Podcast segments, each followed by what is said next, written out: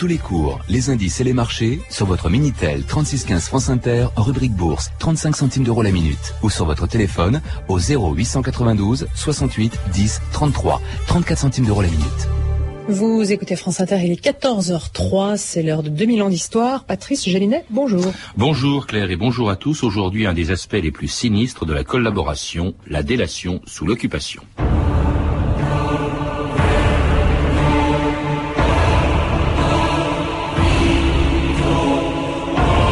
France tout entière n'était plus qu'une vaste prison, et l'ordre nouveau avait mis partout ses mouchards. Jean.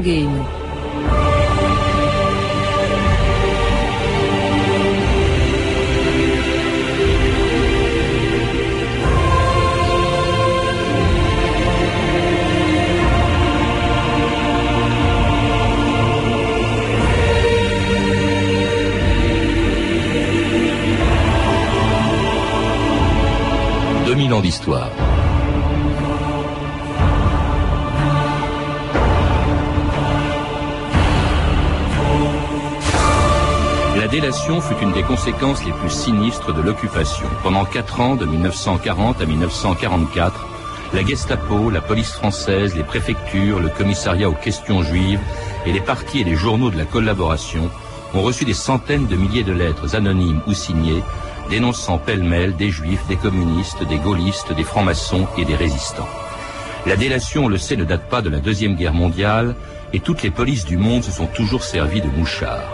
Mais à l'époque de l'occupation, quand les autorités allemandes encourageaient les dénonciations, il suffisait d'une lettre écrite à la Gestapo et à ses auxiliaires français pour envoyer un homme ou une femme dans les camps d'extermination. Et un peu le courrier, maman. Messieurs de la Gestapo, exploitant agricole, médaillé militaire, je viens vous rendre compte des agissements troubles du nommé Louvel Étienne. Pour aller trouver une occupation à ce grand garçon. Il n'a qu'à m'aider à ouvrir les lettres. Elle continue, maman. Je tiens à signaler à votre attention que la femme Leboeuf Solange, modiste à Loupsac, reçoit fréquemment la visite de ses deux fils, réfractaires et communistes. Pas plus tard qu'hier. Ah, d'accord, d'accord. Monsieur, je suis catholique pratiquant et trouvant le marché noir indigne d'un Français et d'un chrétien, je vous signale Bon, bon, que il n'y a rien de sérieux ce matin. Il y en a encore beaucoup comme ça? Nous en recevons environ 200 par jour. Il y a même un monsieur qui nous écrit pour se dénoncer lui-même. C'est comme une maladie.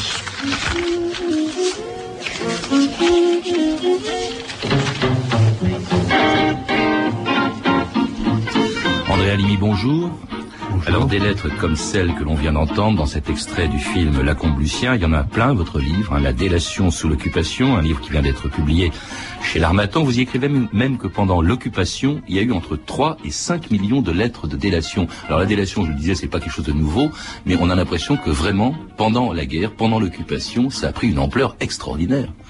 Je crois que mille- entre 1933 et 1940, il y avait beaucoup de délateurs, mais ils, avaient comme en face d'eux l'autorité, l'ordre, la justice, et qu'ils craignaient un peu les, retombées de, de acte de délation. En 39, euh, ils pouvaient donner libre cours à malheureusement à leur, leur, leur pire ennemi, ouais. à leur activité. Et tous les livres d'historiens euh, parlent surtout de ces, du, du nombre énorme de lettres qui ont été écrites, que les Allemands nous ont laissé pour nous culpabiliser, parce que euh, il- ça prouvait quand même qu'ils ils, ont- ils ont tué, fusillé, mais sur les conseils des des des délateurs. Oui. Donc euh, les, les délateurs ont, ont été ont favorisé la collaboration et ils n'ont pas craint du tout d'aller dans les pires excès, dans les pires dans les pires actes. Vous vous rappelez, André Alimi, que c'est un procédé qui est extrêmement courant dans tous les régimes totalitaires, qu'ils soient nazis, fascistes euh, ou, communistes ou staliniens. On, l'a- on on l'a vu et on l'a même vu après la guerre. Euh, ça se passait déjà comme ça. La délation, tout le monde dénonçait tout le monde. En Allemagne nazie depuis 33. Oui, mais dans les autres pays européens, on ne parle pas de la délation de la même façon. Euh, la, Belgique a été occupée. euh, il, il- semble qu'il y avait beaucoup de raisons pour lesquelles les Français dénoncèrent. Des raisons politiques, des raisons d'intérêt, des raisons euh, même affectives. Une femme qui dénonce son mari parce qu'elle a un amant euh, officier. Euh, bref, il y, avait des multitudes de raisons. Et tout cela a fait trois, entre 3 et 5 millions de, de lettres. Alors si on le fait aussi euh, souvent, c'est qu'on pouvait le faire impunément, puisque justement euh, le régime nazi encourageait cette pratique en France quand il l'a occupé. La revue de texte Stéphanie Duncan. Oui, sous l'occupation, euh, les Français sont invités quotidiennement à la délation sous plusieurs formes. D'abord par l'occupant lui-même. Par exemple, en octobre 41, après l'exécution à Nantes du Feldkommandant, les autorités allemandes font exécuter 50 otages et placarder cet avis sur les murs des villes, donc des affiches. J'offre une récompense de 15 millions de francs aux habitants du pays qui contribueront à la découverte des coupables. Des informations utiles pourront être déposées à chaque service de police, allemand ou français, sur demande ces informations seront traitées confidentiellement. L'ordre de délation est d'autant plus pressant hein, puisqu'il menace de faire exécuter 50 autres otages si les coupables ne sont pas arrêtés. Alors, autre forme d'invitation à la délation, la presse, la presse de la collaboration. Par exemple, dans le journal Le Cri du Peuple, Lucien Rebattet écrit en novembre 40 Traquons les gaullistes. Si vous prenez sur le fait un de ces gibiers de Londres, traînez-le-moi, séance tenante chez le commissaire. Et si le commissaire n'enregistre pas votre plainte, portez plainte contre le commissaire, n'ayez surtout ni remords ni scrupules, c'est votre devoir impérieux de français. la presse de la collaboration, qui d'ailleurs elle-même dénonce quotidiennement dans ses colonnes des personnes privées, hein, comme étant juives, euh, francs-maçonnes ou résistantes, en donnant leur nom et leur adresse. Alors justement, euh, André Alimi, euh, la presse, on va y revenir dans quelques instants, mais d'abord un commentaire justement sur cet avis qui a été placardé en 1941. Un officier allemand est tué euh, à Nantes par un, résistant communiste et aussitôt on propose une récompense. On a entendu, je crois que c'était 15 millions de francs. L'appât du gain, c'était une des principales motivations. D'ailleurs, c'était aussi la raison pour laquelle, au lieu d'envoyer une lettre anonyme, comme ça se fait souvent, on signait, puisqu'il fallait évidemment recevoir la récompense. C'est ça. Jusqu'en 42, les lettres étaient signées parce que d'une part, les Allemands gagné la guerre, et d'autre part, justement, il y avait la pâte de la prime. Mhm. Euh, c'était variable. Euh, un juif, c'était pas très cher. Mhm. Parce qu'il y en avait beaucoup, on avait l'embarras du choix. Par contre, un communiste ou et pire un résistant était payé, on, dit quelquefois le chiffre de 15 000 francs, 25 000 francs, euh, selon l'envergure de la personne arrêtée. Donc ces personnes qui dénonçaient n'étaient pas naïves ni innocentes, elles étaient intéressées. Elles ont dénoncé pour gagner de l'argent. Il y avait aussi d'autres motivations que vous mentionnez, des vengeances, on se débarrasse d'un concurrent, un commerçant qui est gêné par un concurrent, on s'en débarrasse en, envoyant une lettre, une lettre anonyme, il y a un rival aussi, il y a parfois un mari gênant, enfin il y a beaucoup de raisons, et il y a aussi l'idéologie, hein, parce qu'on admire, on écrit, parce qu'on admire le régime nazi et que l'on déteste les juifs, au point d'ailleurs de répondre peut-être à cet appel de la principale radio de la collaboration, Radio Paris. La France a failli périr de la juiverie. Mais le danger est-il définitivement écarté? C'est à vous de répondre. Oui, à partir de mardi prochain, nous consacrerons une ou deux minutes à nos correspondants. Si vous avez été, ou si vous êtes encore les dupes ou les victimes des Juifs, écrivez-nous, exposez-nous les faits, et nous ferons le plus large écho à vos plaintes, pour peu qu'elles soient justifiées. Nous devons tous nous unir pour combattre les ennemis de l'intérieur. Aidez-nous dans notre tâche. Votre témoignage vous sera précieux. Les lettres doivent porter l'adresse suivante. Émission Les Juifs contre la France, 116 Champs-Élysées, Paris 8e. Alors c'est clair, hein, cette radio, Radio Paris, a reçu effectivement beaucoup de lettres euh, euh, de, gens qui dénonçaient les Juifs. Alors il faut dire que les citoyens avaient été euh, suffisamment bien organisés dans leur tête pour qu'ils écrivent, il est de mon devoir, en tant que bon citoyen, quelquefois en tant que bon catholique, de vous signaler que donc ils avaient pour le droit, ils n'avaient, ils n'avaient aucun complexe, ils signaient, ils mettaient leur nom, leur adresse. Ah, ils faisaient ça en toute bonne foi toute bonne conscience. Oui, absolument. Il, y avait, il y avait pas. C'est plus tard qu'ils ne signaient pas les lettres. On, s'adressait à qui justement là? On s'adresse à une radio et à, et à, une émission qui est chargée justement de la répression antisémite. Il y a beaucoup de d'organisations antisémites. On peut les rappeler. La principale étant, je crois, le commissariat aux questions juives juive. Il y a aussi M. Coston, mhm. qui était un historien. Qui, il y avait même des associations pour le racisme et l'antisémitisme. C'était d'une clarté euh, effrayante. Donc, il y avait une multitude d'associations qui d'ailleurs bénéficiaient quelquefois de primes, de subventions euh, de la Gestapo, qui œuvraient uniquement pour rechercher les gens et les faire, et les faire arrêter. Alors généralement, c'était plutôt au commissariat aux questions juives, qui a été écrit, dirigé, je crois, par Xavier Vallat, puis ensuite par Darquier de Pellepoix, donc qui était envoyé euh, un courrier abondant dont Stéphanie Duncan a sélectionné quelques lettres. Oui, beaucoup de ces lettres euh, antisémites mettent en avant des querelles d'ordre professionnel. Par exemple, celle d'un médecin de Limoges en décembre 41.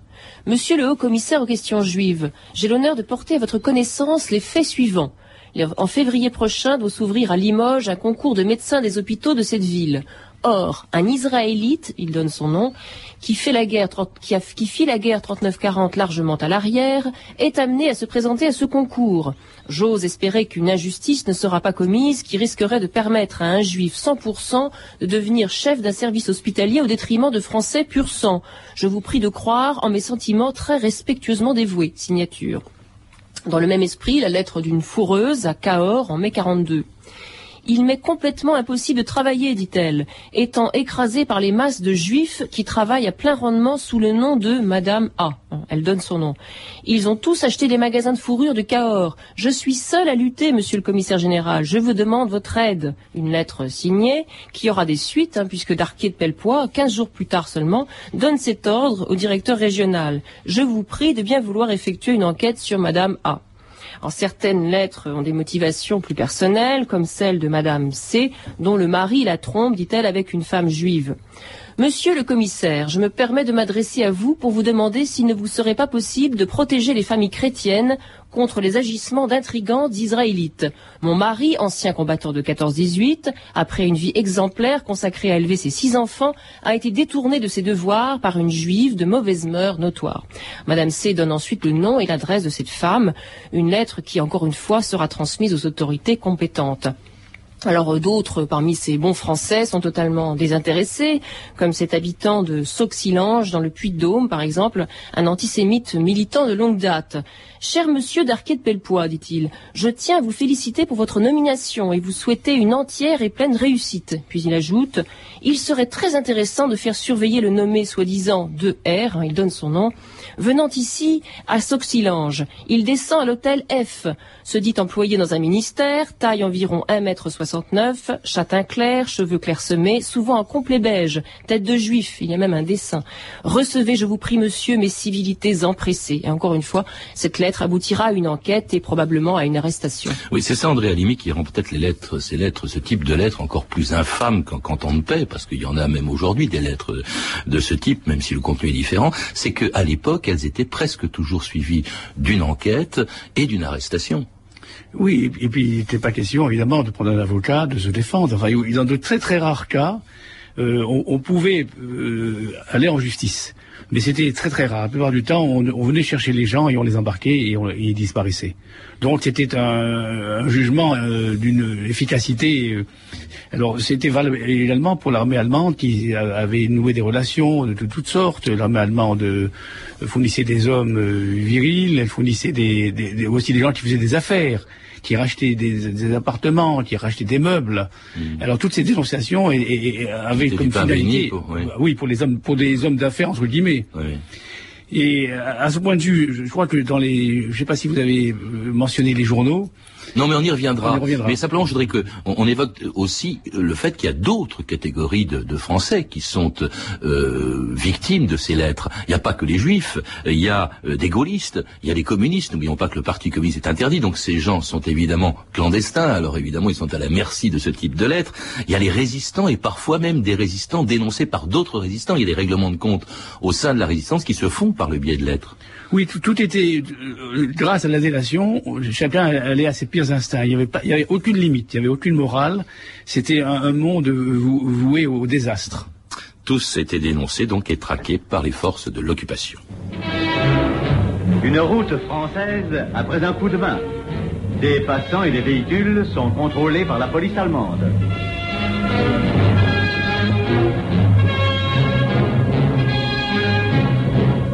Proximité de la route, on a découvert une ferme dont l'occupant accordait refuge aux terroristes. L'immeuble est incendié. les sanglots longs des violons de l'automne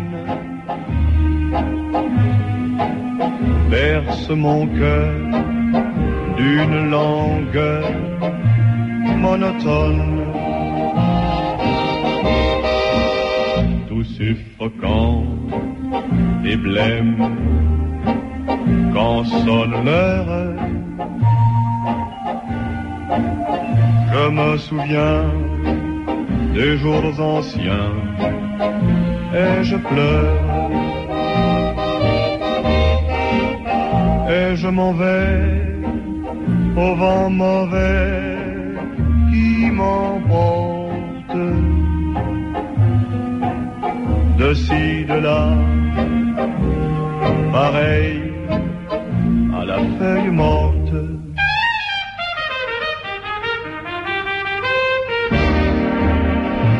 Vous écoutez France Inter, 2000 ans d'histoire. Aujourd'hui, la délation sous l'occupation. Et c'était un des plus grands succès de l'année 1941, Verlaine par Charles Trenet, qui a été lui aussi victime, vous le dites, de la délation André Alimi. Oui, d'abord, on lui reprochait euh, sa légèreté, on, on l'a accusé d'être juif. Il a dû y répondre. Il a dit je ne suis pas juif. Oui, cette lettre, vous la citez, oh. cette lettre d'un journal qui s'appelait Le Réveil du Peuple, une lettre ouverte à Charles Trenet, qui écrit ceci Nous aimerions connaître, Monsieur Trenet, la généalogie de votre famille. Mais minute, cette généalogie ne doit point s'arrêter à vos grands-parents paternels ou maternels. Il nous faut aussi les parents de vos grands-parents. Et le journal ajoute Nous nous réservons de faire les enquêtes nécessaires afin de déterminer très exactement si vous êtes juif ou si vous ne l'êtes pas. D'ailleurs, on avait dit que euh, Trenet, c'est l'anagramme de Néter. Donc Néter est un nom juif. Donc en fait, il s'appelle Néter.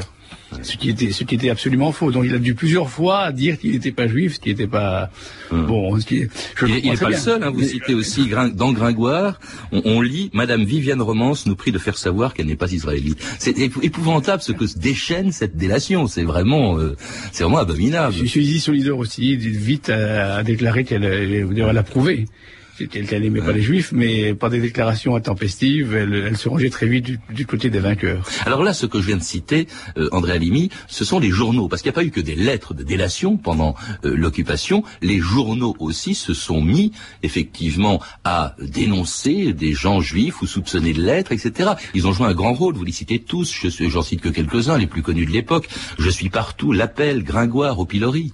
Oui, puis alors là, c'est qualitativement, par exemple, le pilori publie la des francs-maçons.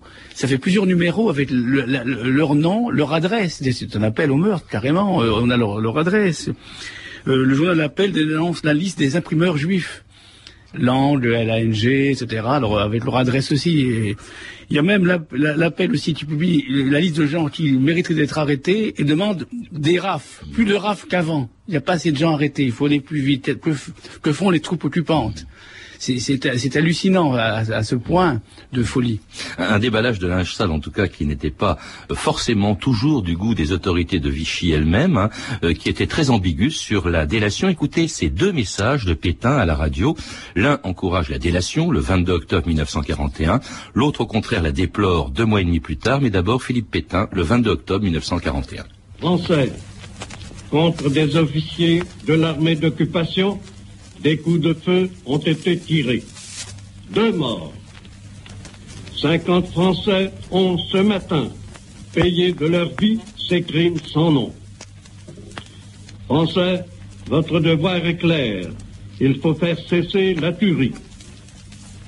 Dressez-vous contre ces complots. Aidez la justice. Un coupable retrouvé et 100 Français sont épargnés et le même Philippe Pétain le 1er janvier 1942. La conduite d'une politique française inspirée des seuls intérêts français exige le resserrement de l'unité française. Cette mobilisation ne peut souffrir aucun délai. Elle ne peut davantage admettre aucun déserteur. J'ai le devoir d'appeler déserteurs tous ceux qui, dans la presse comme dans la radio, à Londres comme à Paris, se livrent à d'abjectes besognes de désunion et tous ceux qui, dans le pays, recourent à la calomnie et à la délation. Étonnant, hein, ces deux messages, André Alimi de, Pétain, à deux mois et demi d'intervalle. L'un euh, encourage la dénonciation de ceux qui ont tué un officier allemand à Nantes, et l'autre, au contraire, condamne la délation. Oui, c'était monnaie courante. Il y avait deux langages. De la même façon, euh, le ministre de, l'Éducation demandait aux enfants de, dire ce qui se passait à la maison, de parler. Si, éventuellement, comme dans un régime nazi, on les encourageait presque à dénoncer les parents. À, voir si, à savoir s'ils n'écoutent pas Radio Londres, si les voisins euh, ne, ne, tiennent pas des propos euh, gaullistes. Donc il y avait plusieurs langages. Un langage, il ne faut pas dénoncer, c'est pas beau. Mais enfin, cela dit, si vous le faites, on vous en voudra pas beaucoup parce que finalement, ça nous aide drôlement. Dans le message, dans le dernier message qu'on a entendu, euh, Pétain condamne euh, ceux qui font de la délation euh, à Paris, c'est-à-dire les éléments les plus collaborationnistes de, de l'époque, et puis aussi à Londres. Et alors vous rappelez une chose aussi, c'est que à la radio de Londres, on donnait le nom de collaborateurs à abattre même dans des même dans des journaux de euh, la résistance comme Libération par exemple. Oui, parce que là il fallait répondre au crime par le crime malheureusement et ça a continué à la Libération. Il y avait une telle habitude, on a vu des des, des gens euh, euh, dénoncer par des gens qui étaient eux-mêmes des dénonciateurs pendant l'occupation. On n'en sortait plus, c'était vraiment le cercle vicieux. La seule façon de voir les choses, c'était la dénonciation, c'était la lettre. Et si certains délateurs ont été dénoncés à la libération, d'autres ont joué les deux jeux et ont, ont fait les deux. Ont dénoncé pendant l'occupation et à la libération. Ce qui faisait pas forcément plaisir d'ailleurs aux forces de la France libre et à leurs journalistes à la radio. Écoutez cet archive de 1945, donc après la libération, Jean Auberlé. L'hiver est pénible à passer et les lettres que nous recevons contiennent beaucoup de plaintes. À ce propos, je dois dire à mes aimables correspondants que je ne lis pas les lettres anonymes. Dès que je vois qu'elles ne portent ni signature ni adresse, je les jette au panier. Nous avons pendant quatre ans assez dénoncé de Londres les méthodes de la Gestapo et de la milice pour ne pas les imiter quand nous sommes rentrés dans notre pays. Cela prouve, une fois de plus, combien le séjour des Allemands a contaminé la France. Ils y ont laissé, chez beaucoup de Français, chez beaucoup trop, un amour du marché noir, du débrouillage par tous les moyens, de la dénonciation, de la lettre anonyme, et il faut bien dire qu'ils y sont aidés par les circonstances de la vie difficiles en ce moment plus que jamais. Et les circonstances à l'époque, André Alimi, c'était l'épuration qui s'est faite, vous le disiez aussi, sur la base de l'aide de dénonciation. Cela dit, on peut comprendre que des gens dont la famille a été victime de dénonciateurs ou de délateurs les dénoncent à leur tour, mais c'est un engrenage épouvantable au fond. Oui, d'ailleurs, Raymond Aubrac l'a souvent regretté. Il était commissaire à Marseille et il recevait des, de, un grand nombre de lettres. Presque toute la ville était dénoncée. Mmh. On ne savait pas où, où, était la vérité, ce, ce, qui était faux, ce qui était règlement de compte, qui, ce on, on, marchait sur des œufs parce que effectivement certains avaient eu un langage trouble. Après, on, on, on retournait leur veste et comment faire faire foi, comment donner à ces lettres-là la moindre la, la, la, la, moindre vérité? Les lettres de dénonciation, euh, votre livre est essentiellement euh, fait avec ces lettres, André Alimi. Comment les avez-vous retrouvées? Parce que c'est c'est quand même des lettres qui sont accablantes, évidemment, pour ceux qui ont pu les écrire. Écoutez, il y, a, il y a différentes sources. Il y a euh, Nanterre, où il y a beaucoup d'archives. Il y a le Centre de documentation juif euh, contemporain, le CDJC. Il y a surtout les Allemands. Les Allemands, euh, par la radio allemande, par le qui s'appelle le, le Bunder Archive, le Bunder Archive, je, ne connais pas l'allemand, qui dans ces principales villes, puisque ce sont des, des, des radios qui sont disséminées euh, en Allemagne, euh, ont, ont, des lettres, de, ont ramené en Allemagne beaucoup de lettres. Mais c'était assez habile parce que ça prouvait que, s'ils ont euh, torturé, s'ils ont arrêté, s'ils ont déporté, c'est avec le, conseil avec, et les appuis des, des, des, citoyens français. Ils, n'auraient jamais pu. Ils, connaissaient trop mal la France pour savoir qu'un imprimeur est juif, qu'un patriote euh, est caché chez, chez, un fourreur qui est en, province. Donc la collaboration des Français dans ce domaine-là a été complètement réussie. Oui, mais c'est quand même les Allemands qui les ont poussés à dénoncer. Sais que c'est une pratique qui existait avant, qui existe depuis aussi pour d'autres cas moins graves, enfin où.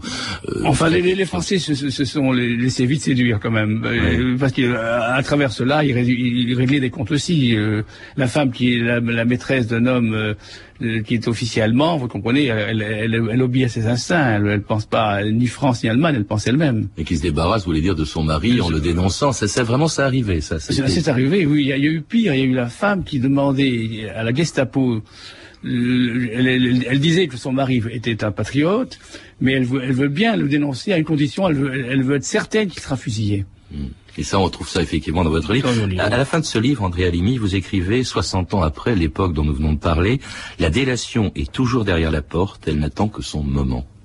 Hélas, hélas, je, crois que beaucoup de gens euh, refoulent leurs instincts aujourd'hui, heureusement, parce qu'ils ont peur. Mais il suffirait, j'espère qu'on ne connaîtra jamais plus cela, mais il suffirait qu'un euh, pays, tel qu'il soit, pendant un moment, euh, connaisse un régime un régime de, concentrationnaire, un régime. vous en citez quelques-uns et qui en connaissent après, qui ont connu depuis la guerre. Oui, ben, je crois qu'en Union soviétique, la délation était une façon de, de vivre et une façon de, régner. Euh, dans tous les pays soviétiques, euh, ça, ça, a été quand même le, les goulags, euh, ça a été ça a été une période très, difficile sur le plan de, la communication des citoyens avec son avec avec les dirigeants de l'État. Donc effectivement, il faut avoir peur que ça recommence. Même dans les démocraties, hein, il, faut, il faut rappeler quand même, je crois l'avoir entendu il y a peu de temps, que beaucoup de juges d'instruction dans des affaires euh, qui ont, qui ont moins, moins, de conséquences aussi graves, dramatiques que celles qu'on a évoquées, disent qu'ils fonctionnent sur des lettres de délation, par exemple dans des affaires crapuleuses sur le plan politique. Ben, la délation aide, quelquefois elle aide des choses, des causes intéressantes. Par exemple, on, peut citer le, cas un assassin, euh, un voisin qui est assassin et qui euh, tue tous les jours quelqu'un dans son appartement, il faudrait le dénoncer quand même. dans ce cas-là. Enfin, moins dans les cas que vous mentionnez dans votre livre, André Alimi, donc que je rappelle, La délation sous l'occupation, euh, qui a été écrit, qui vient d'être réédité chez l'Armatan, ainsi qu'un autre livre sur cette époque, et que vous avez écrit, André Alimi, qui est Chantons sous l'occupation. Vous avez pu entendre des extraits des documentaires et films suivants. La délation sous l'occupation, justement, écrit et réalisé par vous pour France 5, André Alimi, et c'est un film qui sortira le 10 novembre prochain au cinéma. Enfin, vous avez pu entendre tout début un extrait de Lacombe Lucien de Louis Malle. Vous pouvez retrouver tous ces renseignements en contactant le service des relations avec les auditeurs au 0892 68 10 33 34 centimes d'euros la minute ou consulter le site de notre émission sur franceinter.com. C'était 2000 ans d'histoire à la technique Alain Armstrong et Jean-Philippe Jeanne. Documentation et archivina Virginie bloch Claire Tesser et Sandra Escamez. Revue de texte Stéphanie Duncan. Une réalisation de Anne Kobilac. Une émission de Patrice Gélinet.